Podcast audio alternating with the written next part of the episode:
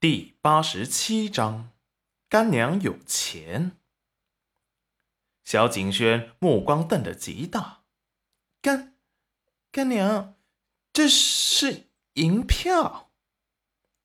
对呀，这下可以安心读书了吧？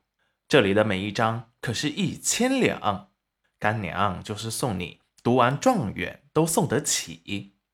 所以以后不管别人说了什么难听。故意酸你的话，你可千万不要放在心上，他们是嫉妒你呢。干娘，我知道了。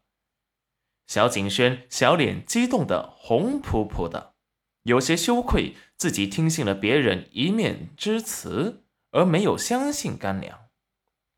他以后只相信干娘说的话，别人说了什么挑拨离间的话，他都不要相信。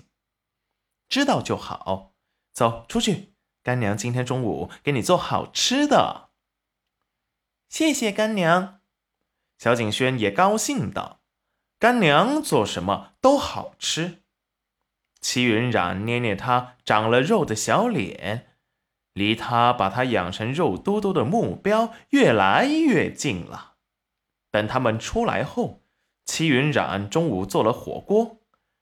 前两日去镇上。知道景轩快回来，他买了大骨，把大骨熬起来。他准备今日做个火锅。小景轩也跑来给戚云染烧火。小轩儿，快过去，干娘自己来做饭。哎呀，别把你衣服给弄脏了。干娘来烧火。他的本意是让他自己去玩会儿。哪知小景轩听了他的话，想了想，回到裴元君给他准备的房间，换了一套他以前穿的旧衣服，就出来了，又坐在灶堂边给他烧火。齐云染见拗不过他，便随他了。村子里的孩子都是恨不得偷懒，一天天的玩，而他家的小宝贝下学回家。懂事的，什么都想给他分担。戚云染有些无奈之余，心中又多了几分暖意。看着小景轩的目光却很温柔，小景轩也傻乎乎的笑着。等到大骨汤熬好之后，戚云染就先给小景轩舀了一碗，让他放凉了再喝，说是可以让他快快长高。小景轩谢过戚云染，便端着温热的大骨汤喝了起来。戚云染又准备了火锅食材，有山里捡的小蘑菇，还有木耳，还有前日他去镇上买的羊肉和牛肉。当时买的时候，就是想着自己的小轩儿要是回来了，要多给他买一些，让他都尝尝。牛羊肉切成薄薄的大片，又准备了一些绿叶的野菜，在后山挖的还有春笋。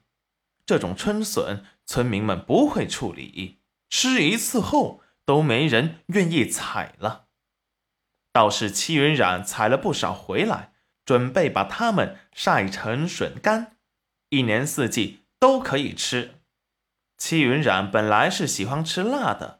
可是小景轩是小孩子，不太能吃辣。戚云染便做了清汤火锅，自己调了一个辣椒酱汁，便准备开饭了。想着两个人吃的也不多，便也没有准备多少。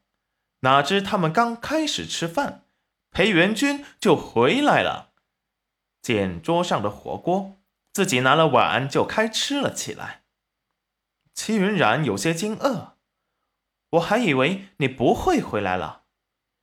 裴元君目光突然意味深长的扫了他一眼，拿起筷子文雅的吃了起来。他想说什么，他知道，无非是他没想到他会回来，所以没有做他的饭。本来戚云染准备的东西就不多，看着锅子里的东西越来越少。小景轩不干了，干爹，你不要吃那么快了，给干娘和景轩留一点。裴元君这才斯文的放下筷子。小轩儿是不是没吃饱？小轩儿委屈的眼泪在眼眶里打着转。干爹欺负人，抢小孩子的东西吃。干娘说这是专门给他准备的。